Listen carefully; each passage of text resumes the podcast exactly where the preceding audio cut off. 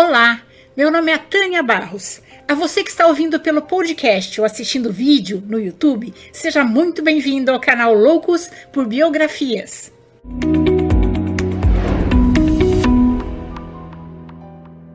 Mas antes de começarmos, eu gostaria muito de agradecer aos apoiadores do canal no Catarse. As contribuições, por menores que sejam, me ajudam a comprar os equipamentos como luz, microfone, computador e os livros que eu preciso ler para manter o canal para vocês sempre com novidade. E se você também quiser e puder apoiar o canal, o link do projeto é esse aqui e vai estar na descrição desta biografia no final. Agora vamos lá, senta aqui, lá vem história. Hoje vamos conhecer a biografia do poeta brasileiro Castro Alves o último grande poeta da terceira geração romântica do Brasil.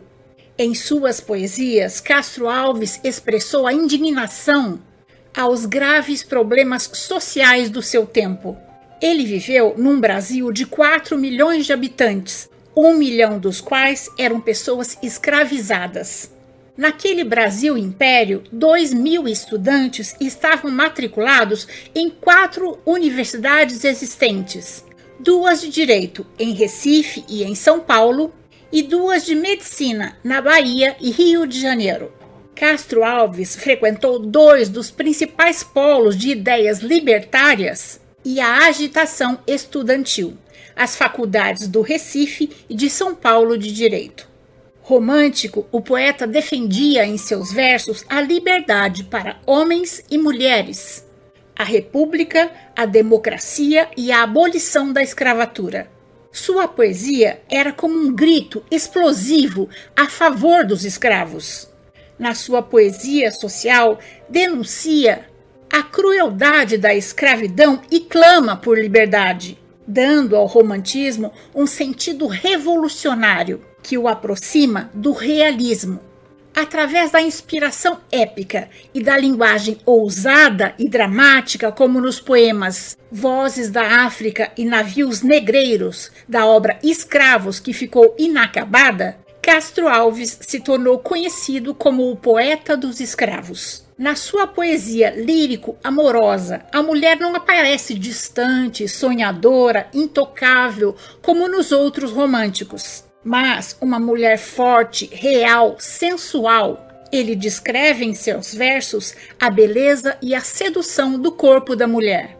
Foi também o poeta da natureza, onde enaltece a noite e o sol como símbolos de esperança e liberdade, como se observa nos versos No Baile na Flor e Crepúsculo Sertanejo. Castro Alves é patrono da cadeira número 7 da Academia Brasileira de Letras. Mais um brasileiro que vale a pena conhecermos a história. Antônio Frederico Castro Alves nasceu em 14 de março de 1847, na Vila Curralinho, hoje cidade Castro Alves, na Bahia. Foi o segundo filho de Clélia Brasília da Silva Castro e de Antônio José Alves, médico formado na Europa e também professor da Faculdade de Medicina de Salvador, um dos mais notáveis cirurgiões do seu tempo e proprietário de uma grande casa de saúde na capital baiana. Castro Alves nasceu numa família abastada e culta. Seu pai excursionava pela Europa, onde, além do aperfeiçoamento médico, enriquecia seus conhecimentos sobre pintura e crítica artística vindo mais tarde a possuir a mais rica galeria de quadros de Salvador. E foi também um dos fundadores da Sociedade de Belas Artes da Bahia. Sua mãe, Clélia, apesar da vida interiorana, tinha educação musical, completando assim o ambiente familiar de grande inclinação cultural. Seu avô materno era o Major José Antônio da Silva Castro, apelidado de Periquitão, herói das lutas pela independência da Bahia, que usando a farda verde do exército brasileiro no batalhão que comandava, ajudou a expulsar os portugueses da Bahia no famoso 2 de julho de 1823. Seu avô paterno teve uma outra filha, Porcíria Castro, que era muito bonita e foi raptada por Leolino Pinheiro Canguçu, Seu resgate protagonizou um drama de violência e luta nos sertões de Brumado entre as famílias do Coronel Castro, Moura e Pinheiro Canguçu. Essa tragédia, mais tarde, viria a influenciar a produção do poeta, segundo a avaliação do escritor Jorge Amado. Vários escritores retrataram essa luta em torno do resgate de Pórcia Castro, dentre os quais Afrânio Peixoto, com seu romance Sinhazinha, e Jorge Amado, com seu livro ABC de Castro Alves. Castro Alves, quando criança, tinha um apelido familiar de Cecel Passou sua primeira infância nas terras sertanejas, que lhe fez guardar indelével impressão pelo resto de sua vida. Seu tio, alferes João José Alves, agitador e patriota, foi seu grande herói de infância. Quando ele tinha sete anos, sua família mudou-se para Salvador, porque seu pai foi convidado para lecionar na faculdade de medicina. Lá nasceram seus irmãos Adelaide, Amélia e Guilherme. A família inicialmente foi morar no sobrado onde morou Júlia Fetal, vítima de crime passional, assassinada pelo noivo em 1848. Ali, Castro Alves e seu irmão mais velho, José Antônio, ouviam histórias de fantasmas que supostamente moravam na residência. No ano seguinte, a família mudou-se para a Rua do Passo e Castro foi estudar no Colégio Sebrão. Em 1858, junto com seus três irmãos, ingressou no ginásio baiano do célebre educador Abílio César Borges, o Barão de Macaúba, onde foi colega de Rui Barbosa. Ali não havia castigos corporais, nada de palmatórias. Encontrou ali um ambiente cultural fértil, uma atmosfera literária produzida pelos saraus, muito em moda, festas de arte, música, poesia, declamação de versos e discursos que o encantou e fizeram, bem precocemente, revelar o seu talento. Com apenas 11 anos, Castro Alves recitou sua primeira poesia em público numa festa da escola. No colégio, segundo ele, havia um bosque de frondosas mangueiras, onde cigarras cantavam em coro. E o dedicado diretor, Dr. Abílio César Borges, com seu porte ereto e trato fidalgo, recebia anualmente estudantes dos 7 aos 18 anos de idade. Em 10 de abril de 1859, quando Castro Alves estava com 12 anos, sua mãe faleceu, vítima da tuberculose com apenas 33 anos. Seu pai casou-se novamente em 1862 com a viúva de um rico comerciante português, Maria Ramos Guimarães. Dessa união nasceu seu irmão mais novo, Cassiano. O filho de sua madrasta, Francisco Guimarães, estudava em Lisboa e, quando retornou ao Brasil, casou-se com a irmã de Castro Alves, Elisa. Nessa época, como eu disse no início, haviam apenas duas faculdades de direito no Brasil, uma em Recife e outra em São Paulo, que faziam com que a visão liberal e cívica formassem a elite pensante do país. Os professores e alunos dessas faculdades recebiam influência de autores europeus como Ernest Renan, que pregava o fim da influência católica na vida pública, Hippolyte Taine e Auguste Comte, com o positivismo, que traziam um bando de ideias novas, ampliando a união nacional e a vontade de melhorar o Brasil. Aos 15 anos, Castro Alves foi mandado para Recife, junto com seu irmão mais velho, José Antônio, para estudar. Com eles seguiu Gregório, seu pajem na infância e companheiro na vida afora. Nas duas primeiras tentativas de entrar na Faculdade de Direito do Recife, Castro Alves foi reprovado. Quando Castro Alves chegou ao Recife, a capital pernambucana efervescia com ideais abolicionistas e republicanos. Os tempos em Recife foram vertiginosos, repletos de poemas, protestos e paixões. Foi no Recife que Castro Alves conheceu Idalina, mulher já vivida, que lhe ensinou as muitas trilhas do prazer. A beleza da mulher morena que a miscigenação do Brasil produziu motivou muitos dos seus versos. Eles foram morar numa república de estudantes que ficava entre o cemitério e o hospício da cidade. Esse lugar os marcou profundamente e lá apareceram os primeiros sinais de loucura do seu irmão José Antônio vigorava no Brasil do segundo reinado o sistema de escravidão. Em 1867, 47% da população no Brasil era de pessoas escravizadas. Cerca de 774 mil pessoas escravizadas estavam no Nordeste. Mas o desbravamento da região cafeeira paulista fez o número de pessoas escravizadas dobrar até 1874. Foi então que a questão abolicionista ganhou mais relevância nas cidades onde a presença de pessoas escravizadas, negros, era maior, como em Salvador e, na época, a capital do Império, Rio de Janeiro. Em 17 de maio de 1863, Castro Alves publicou em um jornal seu primeiro poema contra a escravidão, intitulado A Primavera. Lá na última senzala, sentado na estreita sala, junto ao braseiro no chão, entoa o escravo seu canto, e ao cantar corre-lhe em pranto a saudade do seu torrão. Aos 17 anos, seus versos Os Escravos tiveram ampla divulgação no país, onde eram publicados e declamados ajudando a formar a geração que viria a conquistar a abolição. Ao lado de Luiz Gama, Joaquim Nabuco, Rui Barbosa, André Rebouças, José do Patrocínio, Castro Alves dedicou-se à campanha abolicionista. Em 1864, seu irmão mais velho, José Antônio, que sofria de distúrbios mentais desde a morte de sua mãe, suicidou-se em Curralinho. Mesmo abalado, Castro Alves conseguiu ser aprovado finalmente na Faculdade de Direito do Recife. Participou ativamente da vida estudantil, publicou suas poesias no jornal O Futuro e no número 4 publicou uma sátira à academia e aos estudos jurídicos. Era então um belo rapaz de porte esbelto, grandes olhos vivos, negra e vasta cabeleira, voz possante e harmoniosa, sempre bem vestido e de preto. Seus dons e maneiras impressionavam a multidão, inspirando os mais ternos sentimentos de admiração e respeito em homens e mulheres.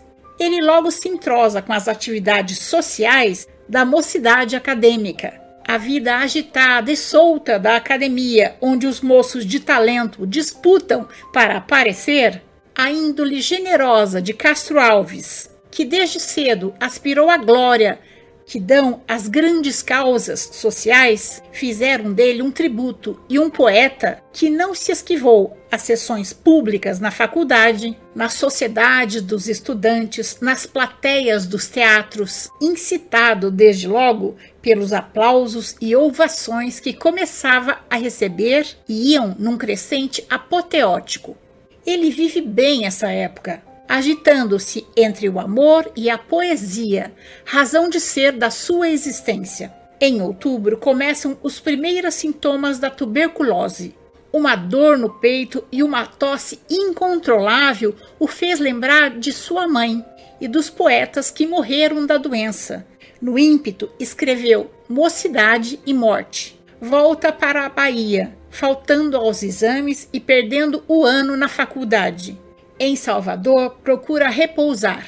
Só retorna à Faculdade de Direito do Recife no ano seguinte, 1865, na companheira do seu grande amigo Fagundes Varela. Ao visitar o amigo Maciel Pinheiro, condenado à prisão escolar, no térreo do Colégio de Artes por ter criticado a academia, em um artigo no Diário de Pernambuco, escreve o poema Pedro Ivo, exaltando o revolucionário da praieira e o ideal republicano. República, voo ousado, do homem feito condor. A palavra condor aparece diversas vezes em sua poesia, simbolizando a liberdade. A praça é do povo, como o céu é do condor. Mais tarde, ele foi chamado de poeta condoreiro.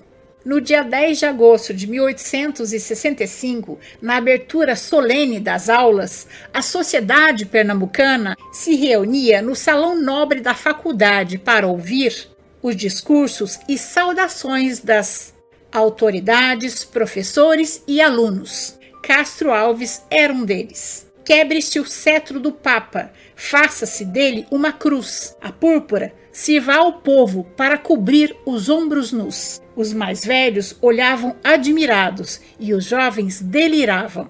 Alistou-se a 19 de agosto no Batalhão Acadêmico de Voluntários para a Guerra do Paraguai.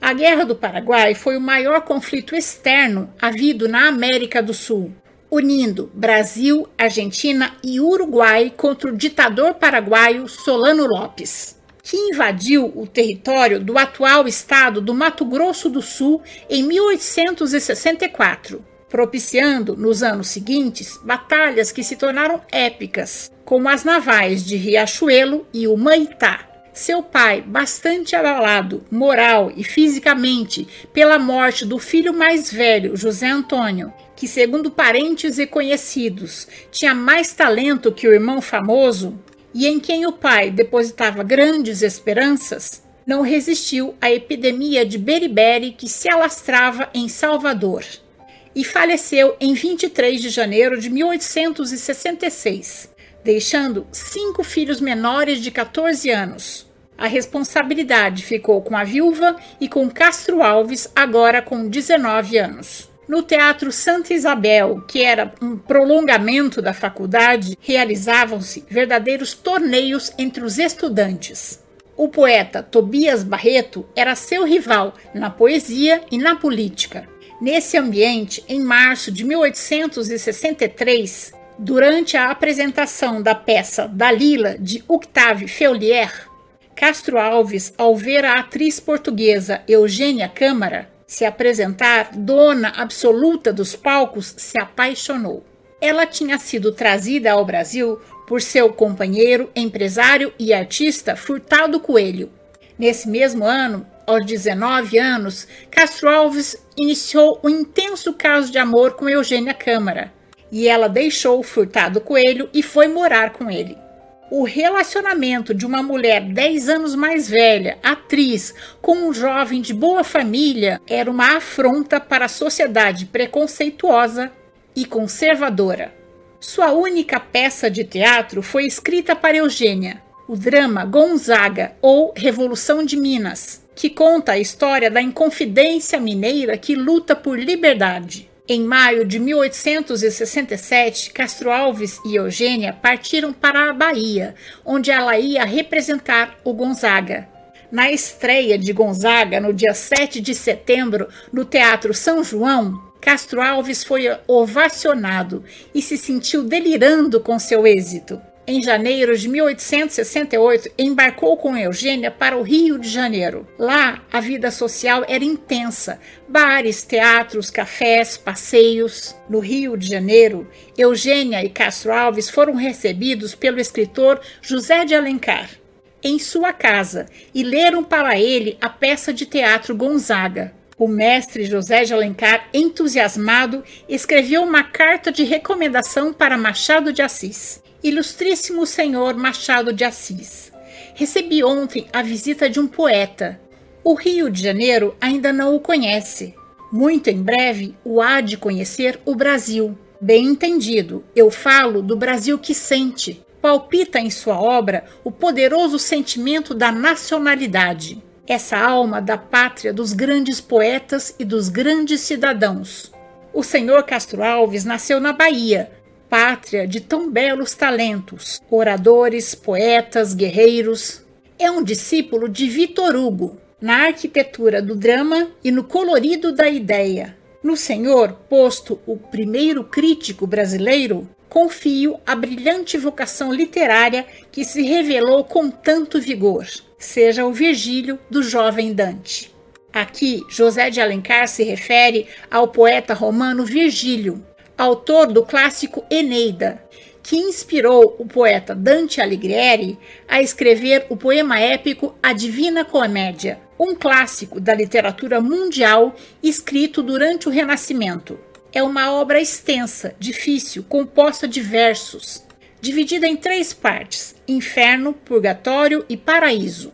Cada uma delas possui 33 cantos, mas vale a pena ser lida. Vamos voltar a Castro Alves. Encantado com seu talento, Machado de Assis o ajudou a ingressar nos meios literários carioca.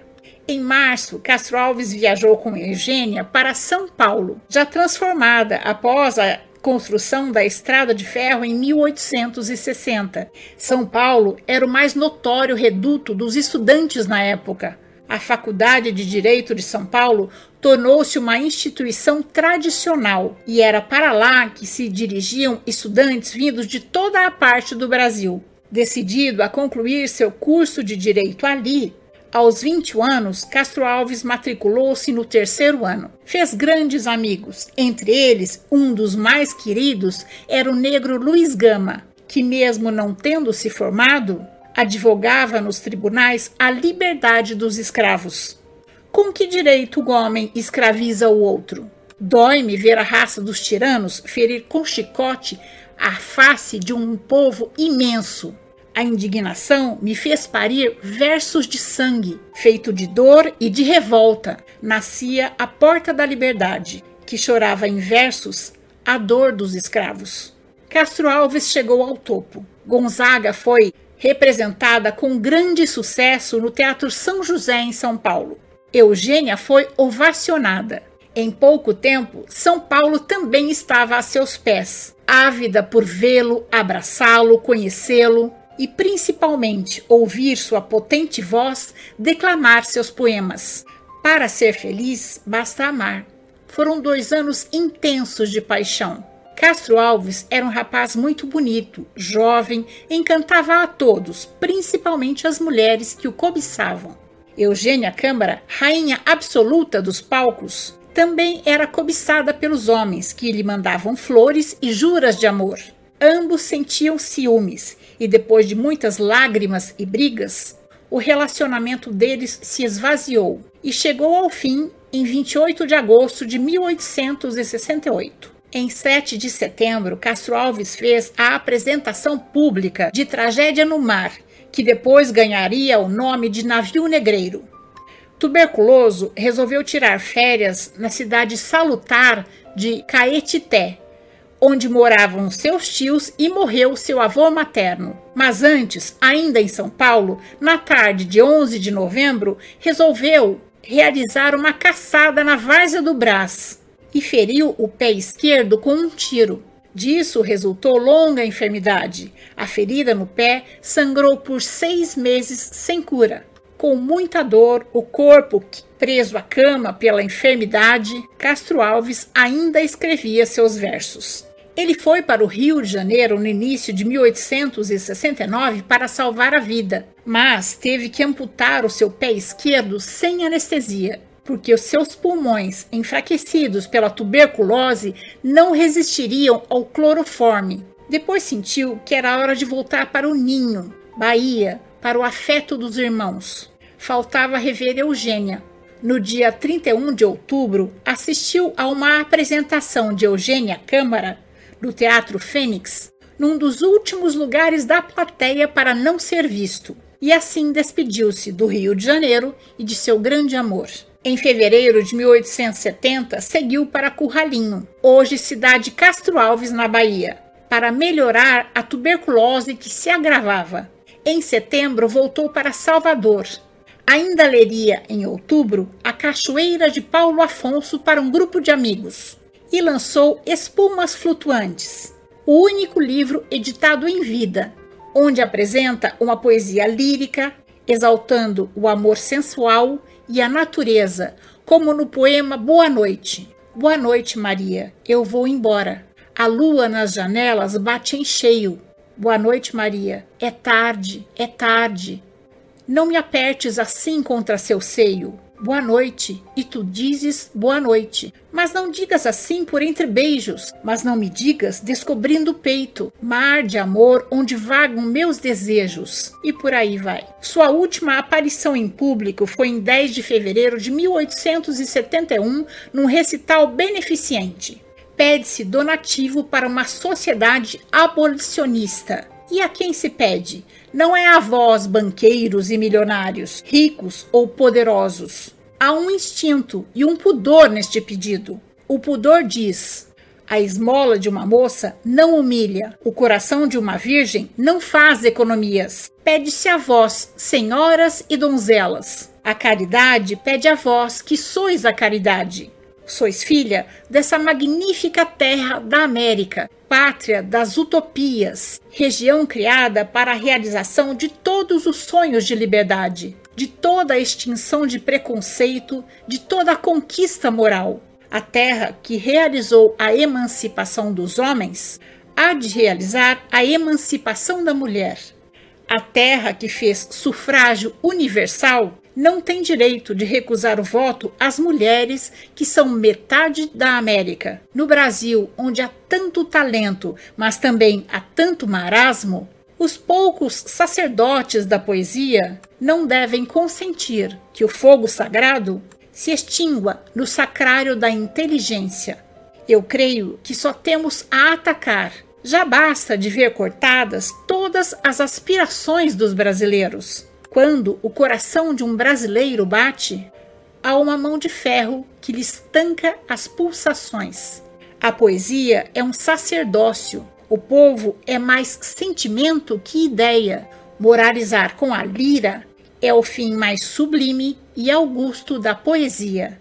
O poeta desarma o tempo com o condão do gênio. Ter saudade é minha vida. Antônio Frederico Castro Alves, faleceu com apenas 24 anos, vítima de tuberculose, em Salvador, no dia 6 de julho de 1871. Tendo participado de várias associações abolicionistas, junto de tantos outros colegas de faculdade de direito no Recife e em São Paulo, Castro Alves fez-se também colega de vários escritores. Um deles, o principal responsável pela preservação do seu material inédito e documentação, foi justamente um dos fundadores da Academia Brasileira de Letras, Rui Barbosa. Reconhecendo-lhe o talento e a importância, a Academia nominou a cadeira número 7 em homenagem ao poeta dos escravos, o condoreiro Castro Alves. Na sua obra épica de 1950, Canto Geral, o chileno Pablo Neruda inseriu o poeta entre os libertadores da América, no poema Castro Alves do Brasil, onde afirma que ele fora o poeta da nossa América, por haver dado aos escravos uma voz. O poeta não viu, mas as lutas que ele defendeu se concretizaram. Em 13 de maio de 1888, o Brasil aboliu a escravidão. No ano seguinte, em 15 de novembro de 1889, foi proclamada a República. Em 1930, as mulheres ganharam o direito ao voto no Brasil. E essa é a nossa história de hoje. Eu espero ter contribuído para que seu dia seja bom. Se você gostou, deixe seu joinha, faça seu comentário, conheça as outras histórias do canal e compartilhe com seus amigos. Não esqueça de ativar o sininho se quiser ser avisado das próximas histórias. Até mais!